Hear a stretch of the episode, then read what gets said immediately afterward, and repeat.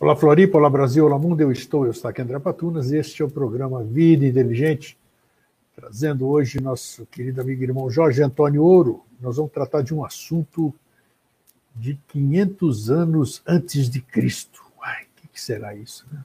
Vamos buscar, vamos buscar sabedoria mil, milenar, mais do que milenar, né? De milênios, a sabedoria chinesa e hoje nós vamos falar sobre a arte da guerra. Não estranha não o título, não. Não estranha não. Como é que é o nome do autor? É do Sun Tzu, um chinês que escreveu esse tratado militar datado do século 4 antes de Cristo, ou seja, ano 500 an antes de Cristo. Então é tempo a beça, mas já já nós vamos dissertar sobre isso. Cadê? Deixa eu chamar o nosso convidado aí. E aí, Jorge, como é que tá? Tudo bom, tudo excelente, tudo magnífico, Rodrigo. Isso. Passou dos 100% ou não? Sempre passa. Tem que estar tá muito ruim para chegar em 100%.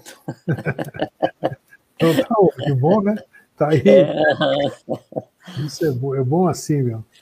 Então, Jorge, antes, é, antes da gente abordar esse tema aí, é, daqui a pouco você se apresenta também, e, e, isso aí me lembra, com certeza você conhece, eu sempre tentei passar e sempre que eu acho, eu repasso, né?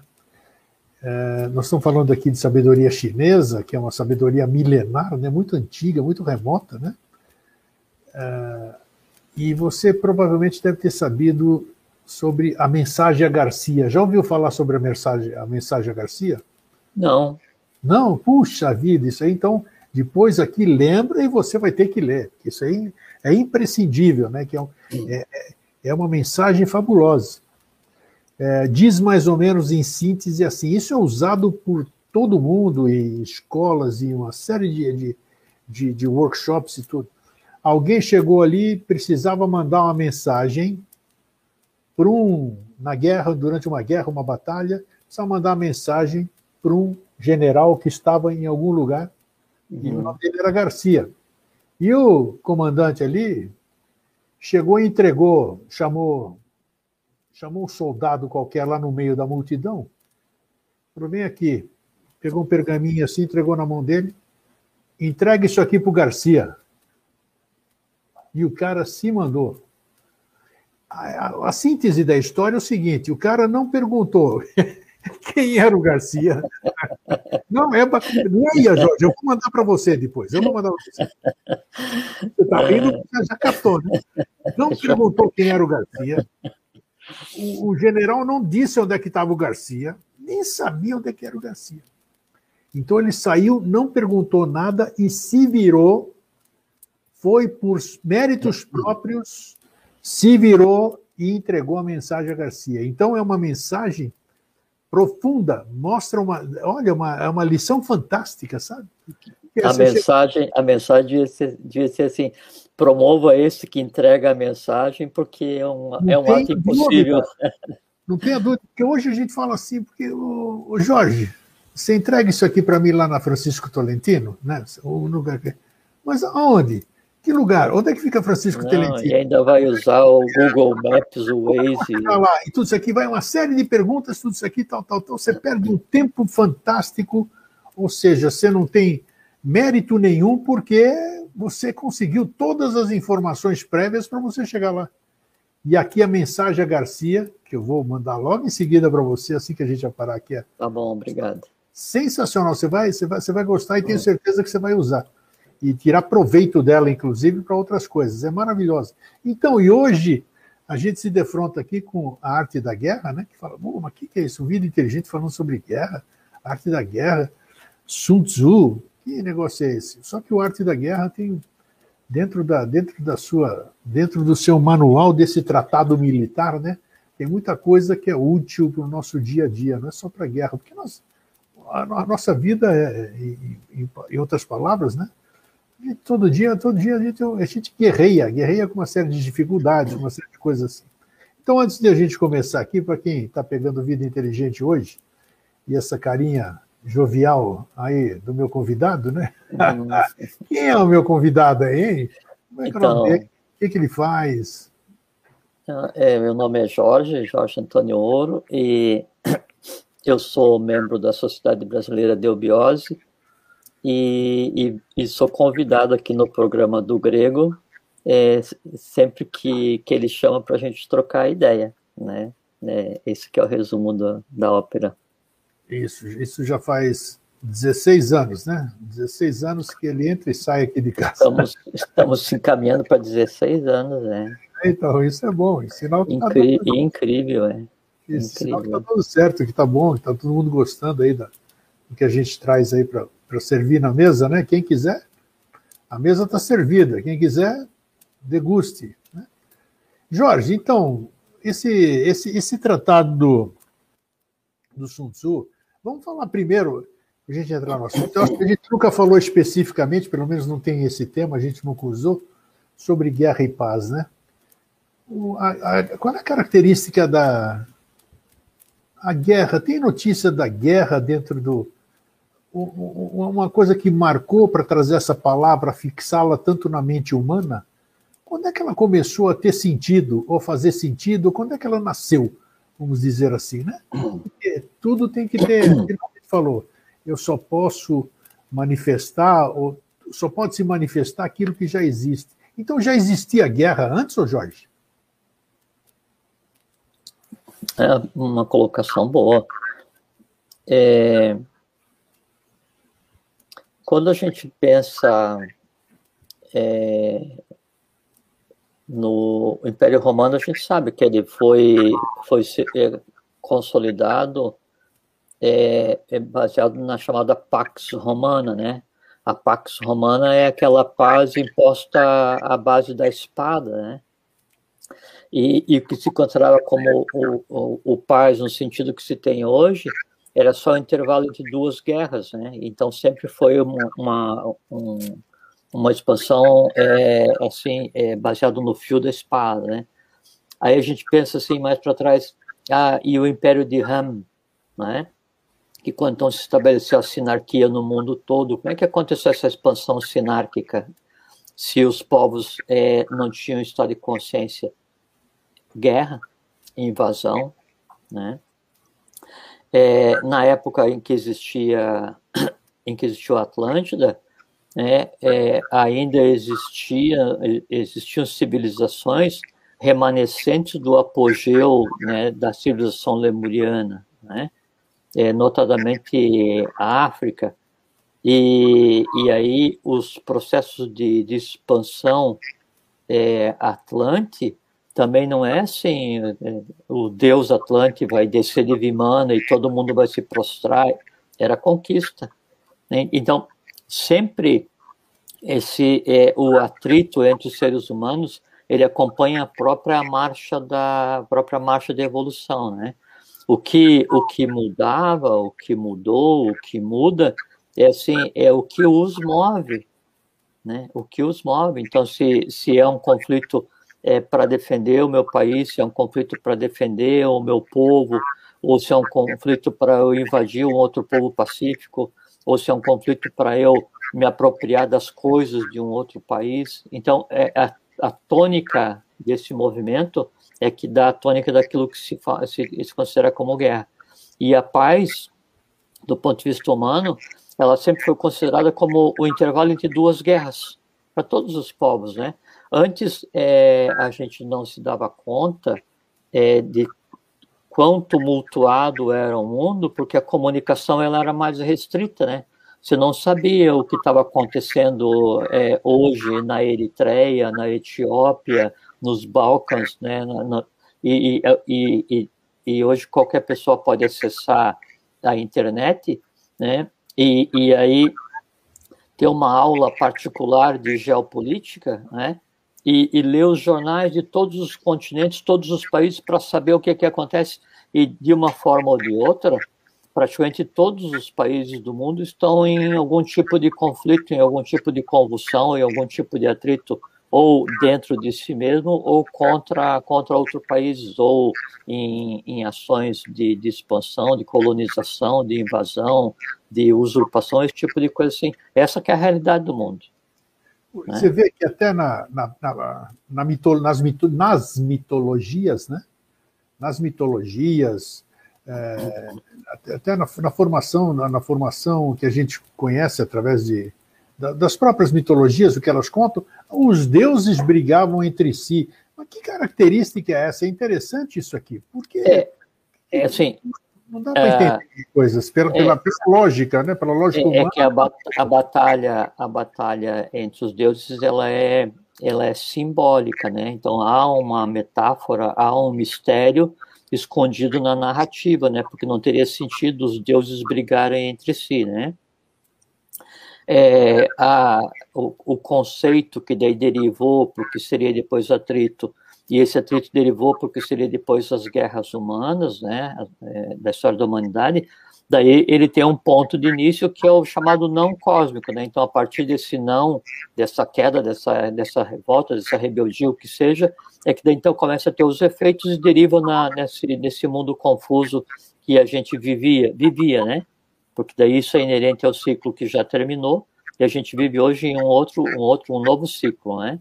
Houve um, um período inicial em que o próprio conceito de atrito ele era desconhecido, isso na própria Atlântida, né? De início, quando havia equilíbrio, o conceito de atrito ele era desconhecido, né? Aí depois que aí é humanizado esse conceito de atrito, isso deriva para os conceitos de guerra, essas coisas assim. Então isso aí passou de maneira geral a ser a prática da humanidade. Então, assim, quando a gente fala em escravidão, né? Então a gente é, lembra de daí os ocidentais, europeus e, e americanos é, escravizando os povos africanos, né? Mas antes disso, daí os europeus escravizavam os americanos, os americanos nativos, né, o que a gente chama de índios, né, que são os, os pós-atlantes, né. Só que daí antes disso, antes da Europa se estabelecer como como continente, antes dos países passarem a existir, quando era só um, um conjunto de tribos é, nômades, né, o, o grande evento é, de escravidão, assim, o, o foco que acontecia eram aquelas potências, né, aqueles países é, é, ricos e poderosos em termos de, de, de, beligerância da África, que daí invadiam a Europa e, e levavam o, os habitantes para trabalhar na, nas minas de sal e tudo na África. Então sempre existiu, né? Sempre depois de um tempo em que a humanidade começa a entrar em desequilíbrio, né? porque no sempre não existe desequilíbrio. E, e aí a diferença para hoje é que então hoje há, é, assim, há uma, uma, romantização da guerra, né? Há uma romantização da, da, das armas, há uma, é, assim, o, o, o, transformar a morte em lazer, em espetáculo, né? Ou a morte e o sofrimento passa a ser é, o que move os meios de comunicação para vender a dor, para vender o horror, para vender o espanto, para propagar aquela situação de caos. Então a gente vive hoje mais ou menos assim, quase que afogado numa rotina de contemplação diária de guerra e morte, como se os quatro cavaleiros do Apocalipse fossem os quatro atores principais do espetáculo que a gente vê todos os dias em nossas vidas, né? E que norteia as nossas vidas, né? a guerra, a fome, a peste e a morte. Né? Você já falou aqui no Vida Inteligente inúmeras vezes, por exemplo, o mal não existe, é, uma, é falta de bem. humana. Exatamente. Você falou que a, a, treva não existe. Treva é ausência de luz. Okay? Sem, é, sem a luz, a treva não existiria, e sem treva, a própria luz não existiria, porque para eu saber que existe luz, eu tenho que ter um comparativo. Para eu saber que existe treva, eu tenho que ter o comparativo. É mesmo que a gente pega uma barra de, de metal, né? E aí tem uma parte que está no congelador e outra parte que está no, no, no, fogareiro, né? E aí, então, não é que quando chega em um ponto zero se transforma de frio em calor. Não. Chega um ponto em que o frio tem que ceder e o calor tem que ceder, e no meio, essa barra de ferro ela é morna, porque é o choque do, do frio com o calor. Né? Esse é o embate do bem com o mal. É a mesma coisa só muda o estado é, de consciência e a forma como essa consciência contempla a matéria. No final, é como diz o professor Henrique José de Souza, fundador da Eubiose, nem bem nem mal. Né? É assim, duas coisas a caminho da neutralidade. A neutralidade é aquilo que fica acima do bem e do mal. Vamos voltar ao tema da. Vamos voltar à questão da, da guerra em si, né? Sim. É, com relação. Se a gente voltar, voltar no tempo, uhum. nós vamos ver que é uma. Que é uma parece que é uma coisa é, que faz parte da humanidade. Eu, acho, eu vejo isso, pela lógica humana, repito, como uma coisa sem nexo, uma, uma, uma, uma humanidade que vem, que tem a sua cosmogênese, a sua antropogênese, tudo isso aqui muito bonito, todas as histórias que contam, se você for ver, é muito bonito, não tem nada de sofrimento na cosmogênese e na antropogênese. E, de repente, sabe-se lá de onde, ou de cada um prega como quer, livre-arbítrio, isso aqui, a revolta de não sei quem, isso aqui aí é, começa essa questão das guerras, as conquistas através da dor, a, a, o conceito da espada que você disse há pouco, né?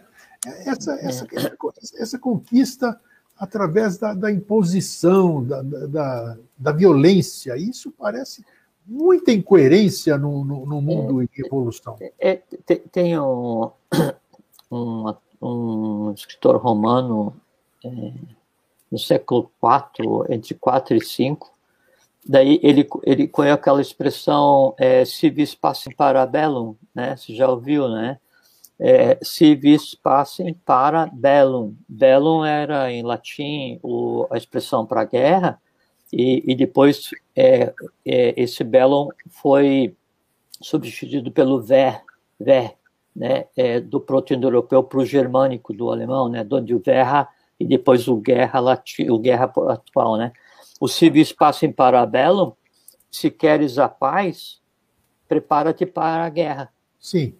Como se a guerra fosse obrigatória para manter a paz. E aí esse conceito de guerra, de paz, ser só um intervalo entre duas guerras. Isso não é paz. Né? A paz é aquele estado de consciência onde o próprio conceito de guerra inexiste. Então, a humanidade ela já experienciou a paz e ela caminha para experienciar a paz. No momento não existe. No momento não existe, para ninguém. E até porque eu não posso estar em paz né, se tem um, um país inteiro na África onde as crianças é, passam fome, não sei o que e tal, ou aqui no meu bairro, ou na minha cidade, ou e as pessoas. Não tem como. Seria é, uma, uma, uma grotesquice, uma, uma brutalidade você experienciar o conceito absoluto de paz e de felicidade quando parte de você, que é, que é parte da humanidade, sequer tem condições de, de se alimentar adequadamente todos os dias. Né? Então, a gente é obrigado a estar sempre mais de 100%, para quê? Para ter forças para lutar pela verdadeira paz. Porque se você for contemplar os horrores das guerras diárias que são travadas em todas as cidades, né? Daí você entra em um estado de, de, de exaustão mental, exaustão vital, né, que deixa impossibilitado até para travar as grandes guerras que acontecem diariamente naquela parte mais oculta do universo, que é a alma de cada um. Né? É, a questão é o como a gente se dá conta disso para que daí a gente tenha o que oferecer dentro daquele princípio. Ninguém dá o que não tem. Se eu quero trabalhar pela paz da humanidade, no mínimo eu devo conhecer essa paz.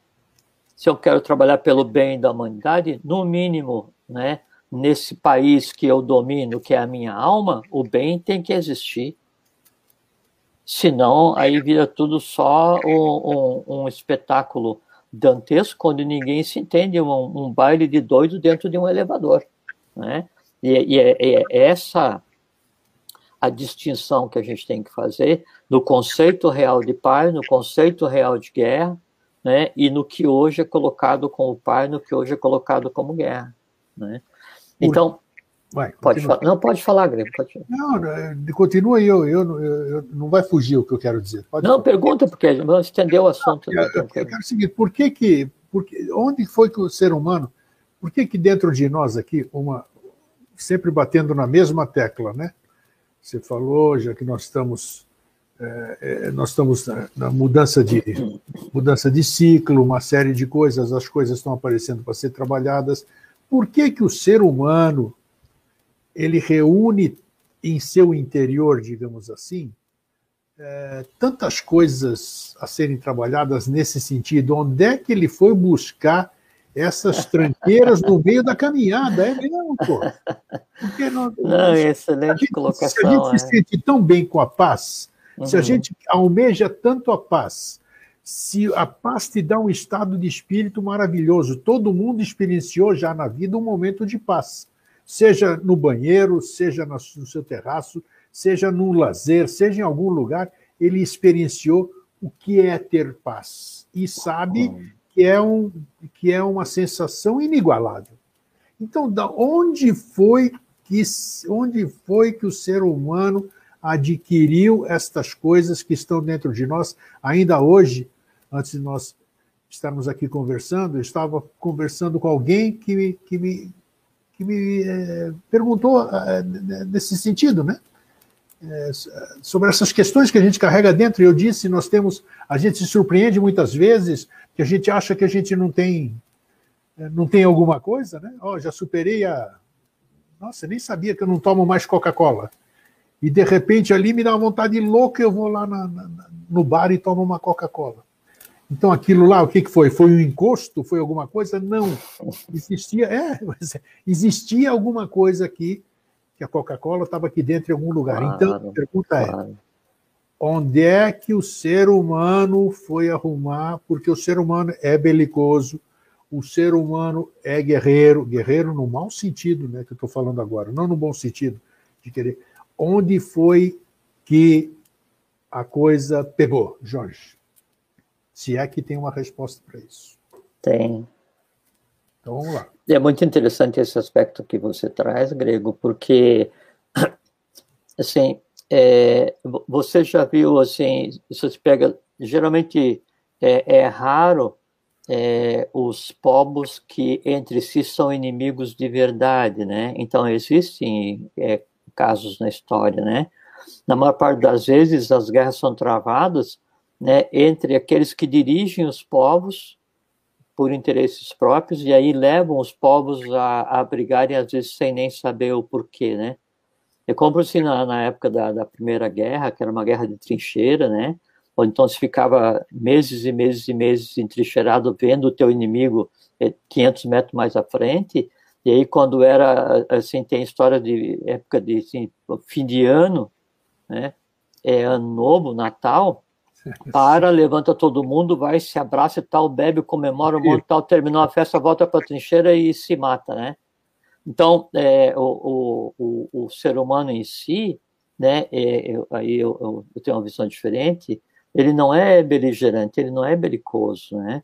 A questão é que, em algum momento, o contrato social, a, a sociedade, de maneira geral, né, ela tende a transformar é, aquela criança, aquela criança, né, completamente pura, que é o que existe em cada um ser humano, né, em um adulto completamente amargo, baseado nas suas próprias experiências. E, em um adulto completamente revoltado, baseado nos desejos não realizados. E aí vem essa questão que você colocou: de onde surgiu isso? Sim, eu, eu jamais vou poder imputar a alguém a responsabilidade de uma reação minha. Jamais vou poder imputar a alguém a responsabilidade por um tipo de comportamento que eu venha a ter. Por quê? Porque independente do que qualquer outra pessoa faça, do que o mundo faça, do que a humanidade faça, não importa o que seja, quem decide se aquilo vai fazer parte da minha alma ou não é única e absolutamente eu mesmo. Né? Então, assim, eu odeio alguém, mas por que você odeia esse alguém? Ah, porque ele me deu razão para odiar. Não, ele fez alguma coisa, e aí então eu desenvolvi antipatia, eu desenvolvi repulsa, eu desenvolvi mágoa, né? E aí eu trouxe aquilo tudo para dentro da minha alma, alimentei todos os dias, baseado na imaginação criativa, imaginando todos os tipos de vingança, desejando que aconteça tudo que é coisa com ele, e aquilo foi transformando em ódio, aí aquilo faz parte de mim agora. Eu digo assim, puxa, mas como é que eu sou um odiador tão profissional? Né? Quem que me fez assim? Ninguém te fez assim. Você é que se permitiu antipatia, né, repulsa, é, amargura, revolta, ódio e essas coisas todas, né, se elas são criadas e são esquecidas, o tempo é o senhor da razão, que se fala, uma expressão, né, é porque a razão, ela sublima a emoção. E o tempo tudo resolve. Então, se eu odiava e ainda odeio, se eu tinha antipatia e ainda tenho antipatia, se eu tinha revolta e ainda tenho revolta, se eu tinha repulsa e ainda tenho repulsa, é porque todos os dias eu tenho que alimentar de alguma forma isso, porque senão deixava de existir. Então, tudo que existe dentro do ser humano, para resolver, obrigatoriamente ele mesmo que colocou. O que acontece é que, assim, ah, é, aí já não é parte do nosso assunto de hoje, mas são três tipos de karma. Né? Aquele karma que eu já trago para resolver, que seriam as tendências negativas em cada um, né? São, é só um trabalho a ser resolvido. O que eu não fiz antes eu vou resolver agora. Então, esse é o primeiro tipo de karma. Existe aquele segundo tipo de karma, que é o que está sendo assim, gerado, amadurecido e está sendo resgatado, sendo resolvido agora nessa existência. Né? E existe aquele terceiro tipo, né, que daí está sendo gerado, não está sendo resolvido e está sendo jogado para frente, né, para resgatar de, depois. Quando vem numa outra existência, esse que eu joguei para frente é o herdado, então a gente fica sempre nessa, nessa tríade caótica, resgatando, gerando e empurrando para frente. Né? E baseado no, que, baseado no que tem em mim, eu não resolvo. Né? Por quê? Porque eu não aprendi a travar as grandes batalhas em mim mesmo. Né? É porque eu passo a odiar aquelas coisas que em mim são odiáveis quando eu deveria tentar resolver, sublimar e aprender a compreender e aprender a amar as coisas que em mim não deveriam estar. Daí eu consigo experienciar a pacificidade, a felicidade, a paz, a harmonia, esse tipo de coisa todo. Né? Porque, por exemplo, então o, o, o, o, título da nossa conversa, e tem esse livro que você é, é, citou desse general chinês é, quase mítico, né, quase mitológico, né, o, o Sun Tzu. É, então, é a arte da guerra. Só que daí, no próprio nome já tem uma, uma, uma dissonância, né? Isso. É, é então, a guerra é o que é, né? Então, era belo, né, em latino, latim arcaico, depois, então, passa para... É, e some o, o belo, para definir guerra, e aí vem o VR, né, do proto-indo-europeu do germânico, que é o conceito de guerra, né? É, e é, a, a, arte, só que não, não tem como existir arte para a guerra, por isso que o Arte da Guerra, ele é um livro de filosofia, não é um livro de estratégia militar, né? É, é porque é, o, a ciência, né, onde ciência, a ciência é o conhecimento, né? A técnica técnica é a prática. E a arte, ars, tem art et ciência. Então, o ars é, é aquilo que te, te provê uma, uma, uma satisfação, uma felicidade assim, aos sentidos e ao intelecto. Então, a arte, a arte é abstrata. Para é, assim, eu falo assim, ah, mas e, e o, o, o médico?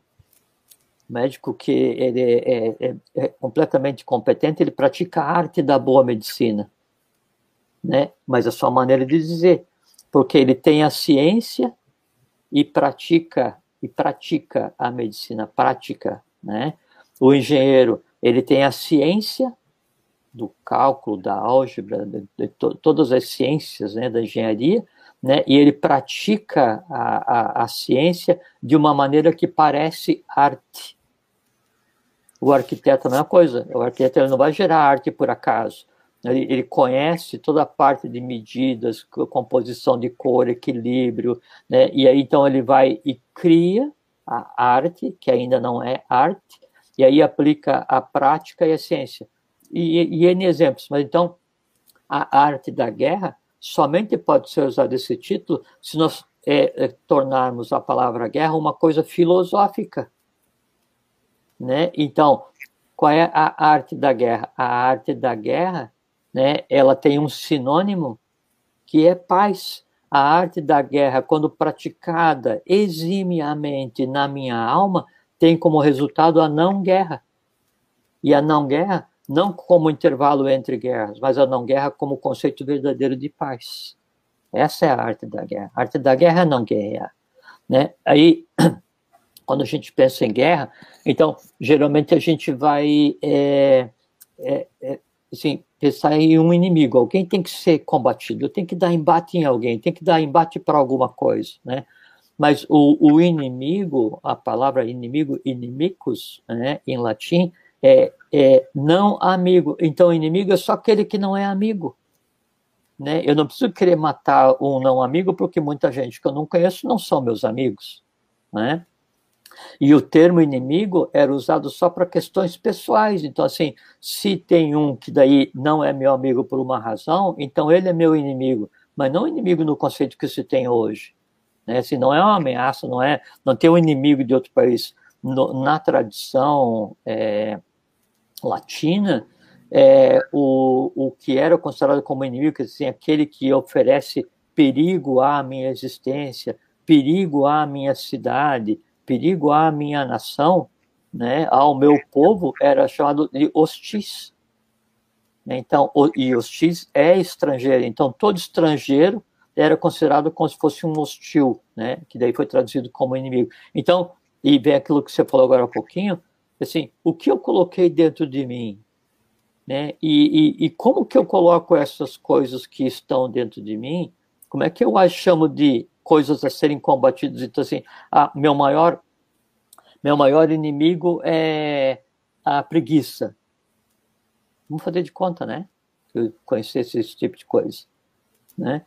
Não é um inimigo, né? É assim, é, eu, eu tenho é que compreender esse processo que acontece para daí então eu travar a grande batalha contra é, essa força que eu mesmo criei, contra esse filho meu inconsciente, né? e essa grande batalha passa por conhecer o que acontece, tal. e aí vem a, a arte da guerra, né? que é conhecer é, a estratégia para a arte da guerra é a estratégia para não guerrear, né? é para vencer sem dar embate, né? é para vencer sem destruir. Essa é a verdadeira arte da guerra. Então, esse é o primeiro esclarecimento que a gente tem que fazer. Quais são os. Você que conhece o livro, leu o livro, também já uh -huh. li. Quais uh -huh. são os. Quais são as, as estratégias de guerra de Sun Tzu, por exemplo, que se adaptam às estratégias da paz, né? Claro, tudo, tudo tudo. Tudo é estratégia. Todo, Na vida, é, tudo é estratégia. É, são, são 13 capítulos né, no livro, sim, né? E, e, e, e, se você for ler o livro, sim, é, mas com uma abordagem esotérica, filosófica, é sensacional. Então, eles vão logicamente, falar... logicamente que daí, então, tem aqueles que são adeptos do príncipe de Maquiavel, que daí, claro. então vão, vão ler a arte da guerra para daí traçar é, assim estratégias para daí dominar, mentir, enganar, invadir, usurpar, roubar. Natural, natural. Cada ser humano tem sua própria idade e vai arcar com as consequências das ações dessa idade, até que um dia, daqui a milênios, ele seja maduro o suficiente para compreender o que, que fez. Né?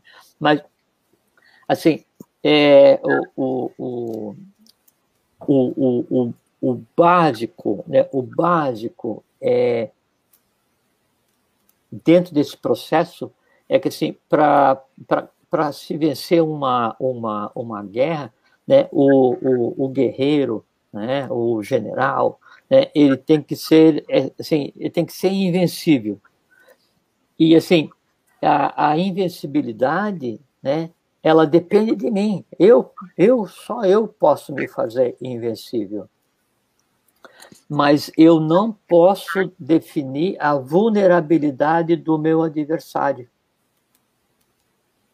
Verdade. Não posso. Independente do que eu faça, o outro é o outro. Vamos trazer isso para dentro de nós mesmos. Né? E, e assim, sabe uma coisa que é muito interessante do, na arte da guerra?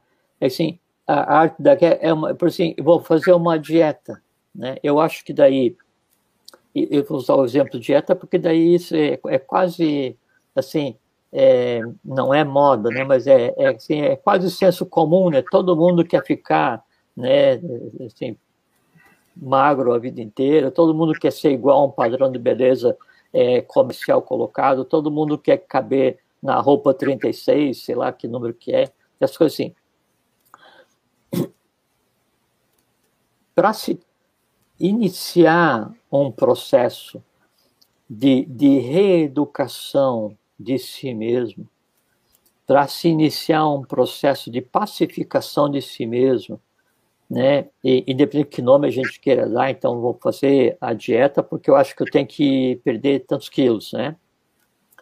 Se eu não compreender o que está acontecendo, se eu não tiver uma estratégia para fazer esse tipo de procedimento, se eu não tiver um objetivo traçado, se eu não compreender o campo no qual esse, esse embate vai acontecer, se eu não conhecer as temperaturas envolvidas, o clima envolvido nesse embate, se eu não conhecer contra quem eu vou ter que traçar, travar esse embate, esquece.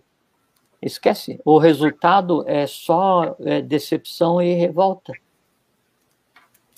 Né? Porque, às vezes, daí a pessoa, quando ela quer é, alguma coisa, ao invés dela se preocupar em travar a batalha ela mesma, ela vai e delega, delega a batalha. Aí ela toma o remédio para isso, o remédio para isso daí é, gera uma, um, um, um, outro sintoma, ele toma um outro remédio para aquilo e vai gerando uma cadeia de sintomas. Então, ela vai delegar a compreensão do processo, vai delegar a resolução do processo a um fator externo. A chance de funcionar é muito pequena. Por quê? Porque você tem que definir onde você quer chegar. É que, assim, o, o, o fato de, de alguém saber como vencer não significa que ela vai vencer. Não é? Assim, ah, eu quero fazer dieta. Se eu quero fazer dieta, então é só parar de comer bolo de chocolate. Simples. Eu sei como.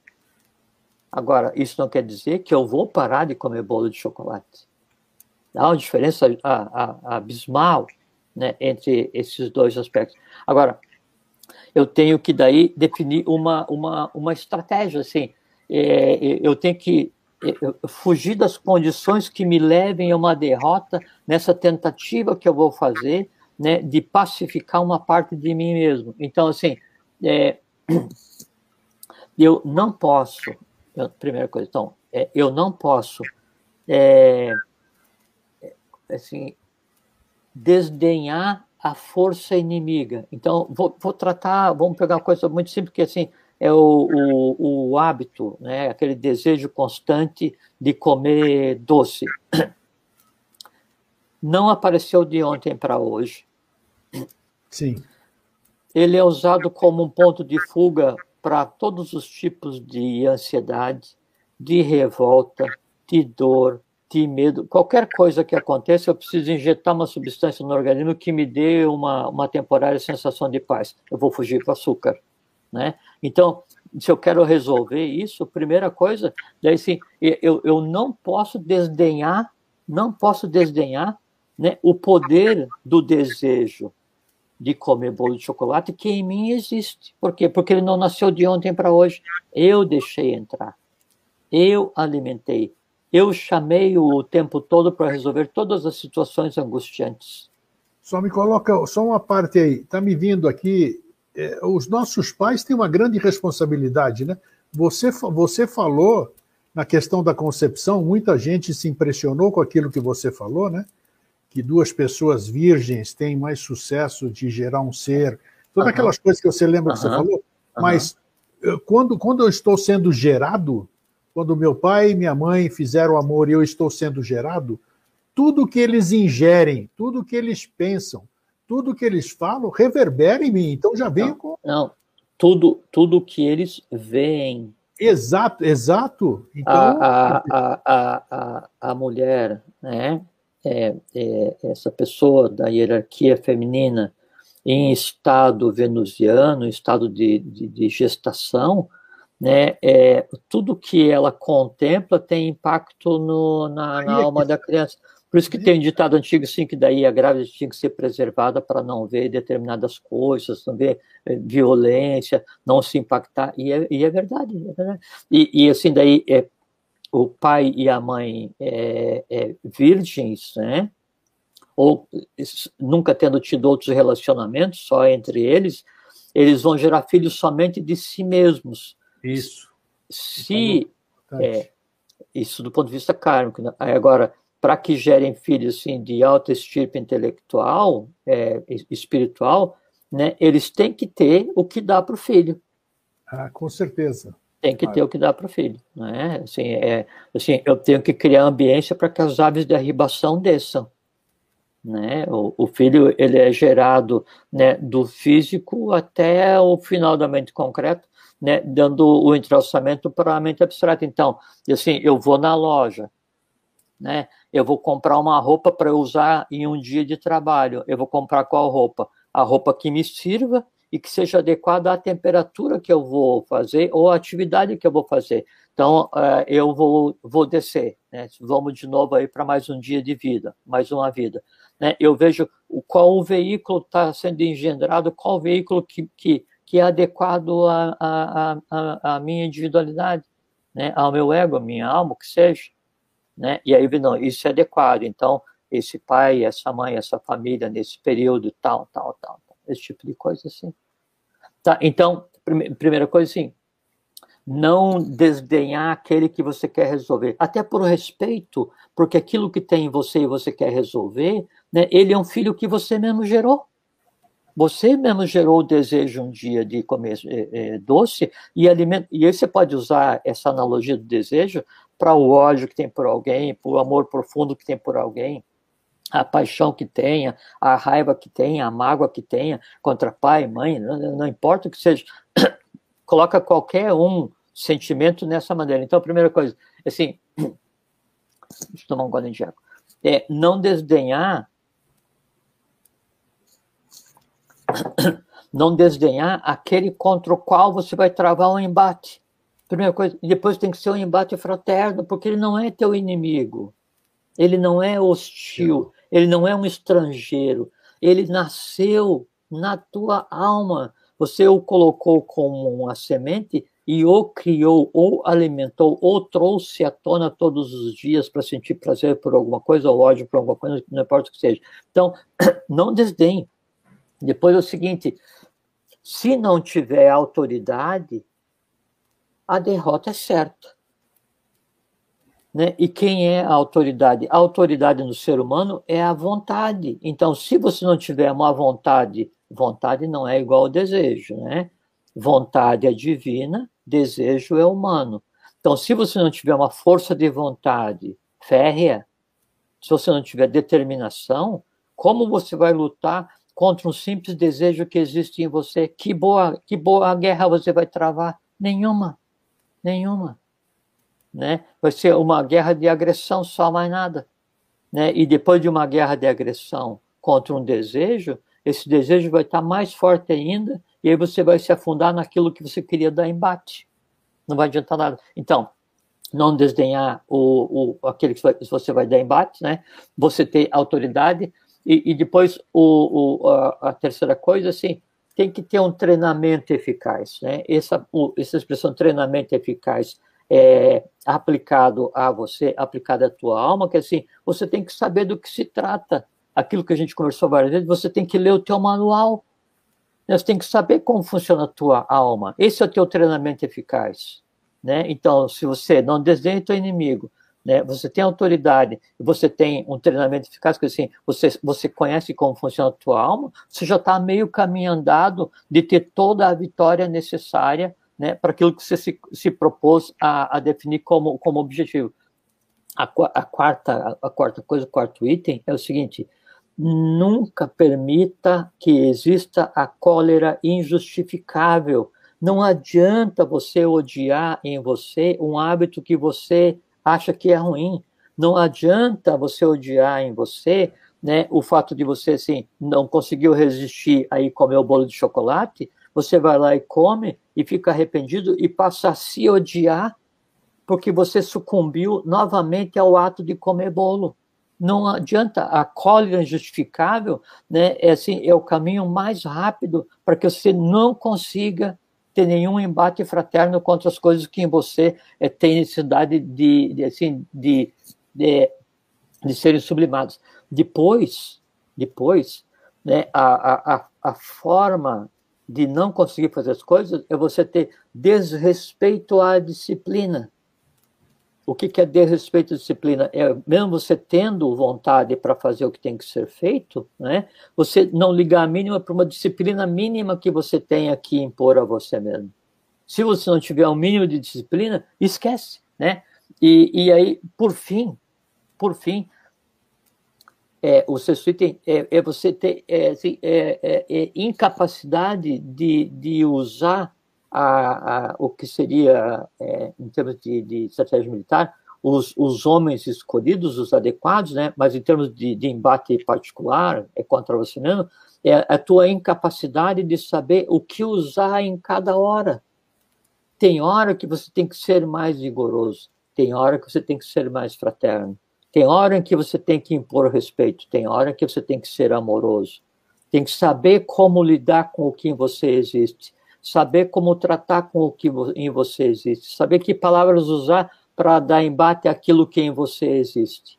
Se você então segue esses seis pontos, a tua chance de vitória integral na sublimação das nidanas, né, daquelas coisas, aquelas não conformidades na alma de cada um de nós, é 100%. 100%. 100%. E a gente tem que lembrar, só uma frase, a gente tem que lembrar que a guerra, né, ela é como fogo. Né? Então, quando você está em guerra com você mesmo, ou contra uma outra pessoa, não importa o que seja, né, expressa no ódio, então, ela é como fogo. Né? Então, você está atacando fogo né, na, na ravina, onde você está guerreando. Né? Então, você tem que saber né, a hora certa de parar, nem que seja para continuar depois, porque senão o fogo te devora. Então tem você e aquilo que você quer dar embate. E aí você vai usar uma cólera injustificada contra aquilo em você ou no outro, teu, teu, aquele que você tem antipatia, a teu pai porque não te deu um brinquedo quando você tinha dois anos de idade, teu irmão porque teu amigo de escola, teu, tua ex-namorada, teu ex-namorado. Então, todo mundo tem N razões para armazenar mágoas, né? E, e, ficar alimentando, regando essas lágrimas, essas mágoas com, com lágrima todo dia, né? Então, quando isso eleva a temperatura na alma, eleva a temperatura no astral e fica em um estado de fogo, se você não souber a hora de parar, e aí tem que ter disciplina, daí não sobra nem você nem teu inimigo. O resultado é que essa alma, né, em chamas, ela daí fica à mercê daqueles os quais você achava que estava dando embate. Então você tem o ódio de alguém e você não controla, né? E você nutre esse ódio, nutre esse ódio e vai indo, e vai indo. Chega um ponto em que tua vida inteira é em função de odiar aquela pessoa. Você não tem mais vida. Por quê? Porque se dedica todos os dias da tua vida em função de uma coisa externa. Né? Essa alma, ela tem que ser toda reprogramada, você tem que pegar e, e, analisar ver o que acontece, o que, que eu tenho que fazer, qual é, é a estratégia, né? o que, que, assim, que, que soldados, assim, que, que coisas eu vou usar em mim mesmo para voltar a um estado mínimo de calma, para daí então começar estrategicamente tra tra é, traçar ah, os rumos desse, desse embate. E às vezes a gente pensa, assim, ah, mas isso eu sei, né? porque eu sei que daí em mim tem o ódio contra alguém, eu sei que em mim tem o, o desejo de comer bolo, qualquer coisa assim. Só que tem o seguinte: o fato de você ouvir um trovão não quer dizer que você tem audição aguda. É.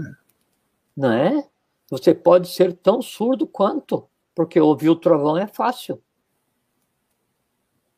Entende? Então, o fato de você pensar que sabe, não quer dizer que você sabe. O fato de você pensar que sabe e achar que sabe, não quer dizer que você está habilitado a fazer. Sabe uma das coisas que eu mais gosto de, de, de assistir ou de ler, principalmente, né? Me identifico muito, é exatamente aquelas pessoas que conseguem viver em paz no meio da guerra.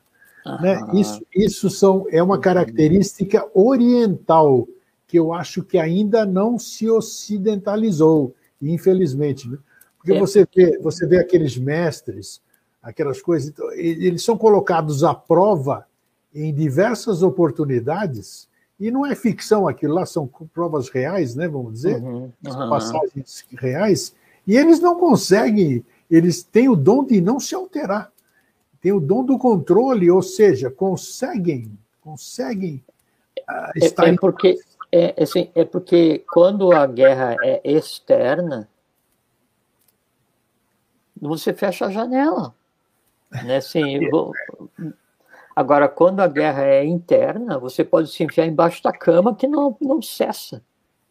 Né? Essa, essa que é a diferença. É. Essa que é a diferença. É. Mesmo que assim, ah, tem um ruído na rua fecha a janela. Né? Ah, o ruído continua mais ainda, bota um fone de ouvido. Né? Então você consegue se isolar do mundo.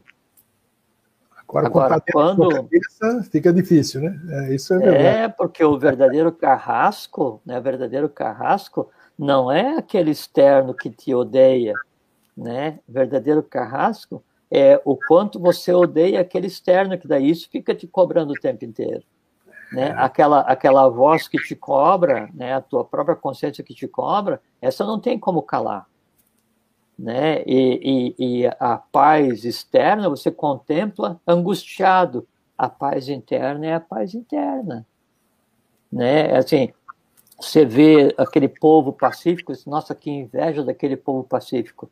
Não, é uma nação onde o contrato social gera pacificidade, Agora você não sabe como está a alma de cada um daqueles é seres verdade, humanos. Verdade. Ninguém sabe. É a mesma coisa assim, você pega um país europeu com o IDH altíssimo, né? Agora daí aquele país europeu com o IDH altíssimo, ele expolia um país africano de onde tira as riquezas para que o povo dele fique. Exato, claro, é. Isso é paz? Isso não é paz, né? Isso é estado, é, é padrão de vida? Não, isso é padrão de morte, né? Então, obrigatoriamente, ou, ou nós temos em nós mesmos, né? a paz e a condição de estabelecer a paz, ou pode esquecer, a gente não vai chegar a lugar nenhum. Ô, Jorge, se um, dia, se um dia a gente se encontrar em algum lugar que não seja aqui, eu já começo a rir, rapaz. Sabe? E a, gente puder, e a gente puder olhar isso aí e fala, cara, você lembra quando a gente falava aquelas doidice lá, a gente não entendia, a gente achava o ser humano assim, porque deve ser, deve ser interessante mesmo, quer dizer, né, no campo das conjecturas, deve ser interessante você estar, tá, como a gente já falou, de se enxergar coisas por diversas, diversos prismas, diversos ângulos, você tem percepções e, e, e diferentes, né? E entendimentos. Uhum. Então, realmente, hoje, nos dias atuais, assim, isso aqui que nós estamos conversando, que a gente está, a maioria das pessoas que estão nos assistindo, enquanto a gente fala, começam a imaginar, começam a trabalhar o cérebro, uhum. mas, né? Mas é, mas ainda não é uma coisa que está definida. Fala, puxa, como eu gostaria de ter uma paz interior, como eu gostaria de tirar esses conflitos da minha cabeça para eu ter essa paz interna. Né? Então.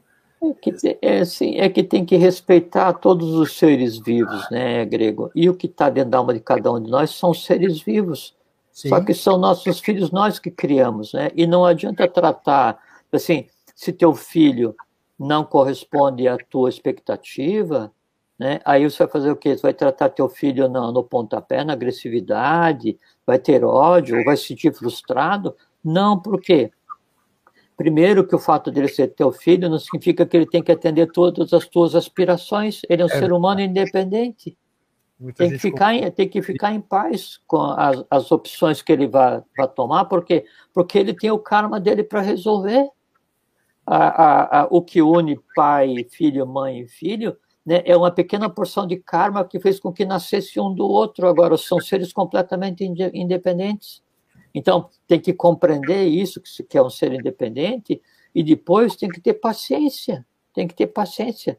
Né? E aí, se eu aprendo a ter paciência com o filho externo, é porque eu tenho paciência com meu filho interno. Qual é meu filho interno? Essas coisas todas que eu gerei. A própria antipatia por alguém, o, ódio, o medo, a arrogância, a petulância, essas coisas todas, né, assim, mesmo tendo nascido comigo, é, elas, elas precisam se exteriorizar. E se se exteriorizaram, é porque houve um fator que levou a isso. Né? Então eu tenho que fazer o quê? Compreender o que está acontecendo e lidar com isso e ter, assim, ó, se o ser humano não tiver paciência consigo mesmo, se o ser humano não for fraterno consigo mesmo, se ele não o ver como um amigo, se ele o vê a ele mesmo como um inimigo, com uma alma repleta de inimigos, com uma alma repleta de hostis, e fala assim: ah, mas esse desejo em mim é um hostil, é um estrangeiro, estrangeiro, nada, você que convidou o cara para mim, você engendrou. Então, enquanto eu não me comportar dessa maneira, não vai acontecer, não vai acontecer. Porque, assim, quando, assim, se, se eu conheço né, o, o meu inimigo, aquele que não é o meu amigo que eu quero sublimar, e conheço a mim mesmo, a chance de vitória é 100%. Se eu não conheço o meu inimigo, mas conheço a mim mesmo, a chance de vitória e de derrota elas são iguais, meio a meio. Agora, se eu desconheço o meu inimigo e se eu desconheço a mim mesmo, a chance de vitória é zero. É zero. Então, se eu não sei, assim, é, eu tenho mágoa com relação a, a, ao meu primo. Tá, tenho mágoa hoje com relação ao meu primo. Agora eu tenho que dizer o seguinte: o que, que é mágoa para mim? Até onde chega essa mágoa? O, por que, que eu lembro disso? Né? Assim, em que momento aconteceu? Então eu tenho que conhecer me mesmo. Ah, essa mágoa, estou vendo que daí foi gerada quando a gente tinha cinco anos de idade, e daí ele foi e empurrou meu bolo de aniversário de cima da mesa. Não importa o que seja. Né?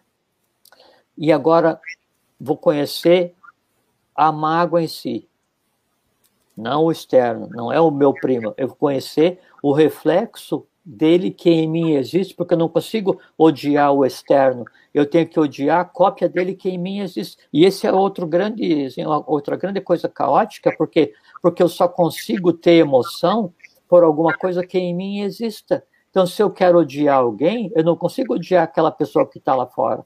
Eu tenho que fazer uma cópia dela em mim e odiar aquela coisa em mim. Então, na prática, eu estou odiando a mim mesmo. Na prática, eu estou tendo antipatia a mim mesmo, porque são cópias que eu fiz em mim. Então, enquanto eu não conhecer as duas coisas envolvidas, a chance de eu resolver é zero. Se eu quero resolver o impulso de comer doce, ou de fumar, ou de beber, ou o medo de elevador, ou o medo de avião, não importa qual seja o processo. Eu tenho que daí é, compreender o que é o medo, o que é o medo do elevador, né? em que momento ele acontece em mim, o que eu sinto quando ele acontece, isso é um aspecto. Estou conhecendo a mim mesmo. Agora vou conhecer o outro, aquele que eu vou dar embate. Quando que ocorreu? Por que que ocorreu? Quando que aconteceu?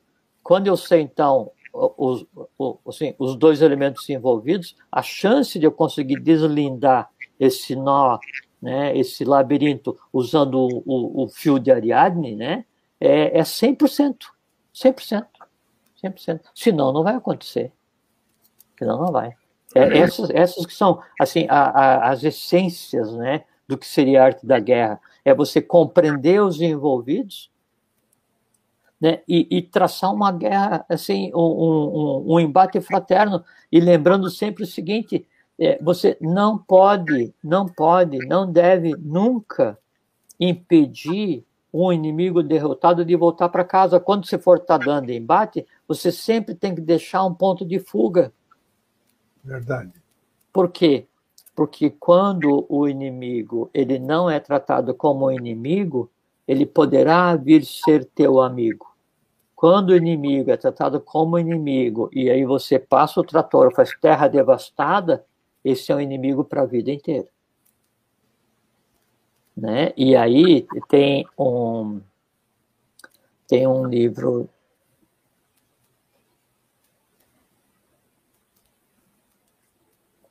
chama é, J. J. Carbonell, é, o nome dele esotérico era J. Prachan, e ele escreveu um livro, é, Notas é Místicas... É argentino, né? Aham, uruguaio. Notas Uruguai. Místicas, Notas Místicas do ON, e aí ele fala é, da questão é, de, de, de, não deixar, assim, assim, de, de, de não dar embate ao ódio, porque se você der embate ao ódio, se você der embate ao ódio, é, e você derrotar aquele que praticava o ódio, o odiador que não consegue exteriorizar o ódio vai se transformar em um foco de maldade. E a maldade é muito mais difícil de lidar do que o ódio, porque a, a maldade é um ódio consciente e enraizado. Olha. Né?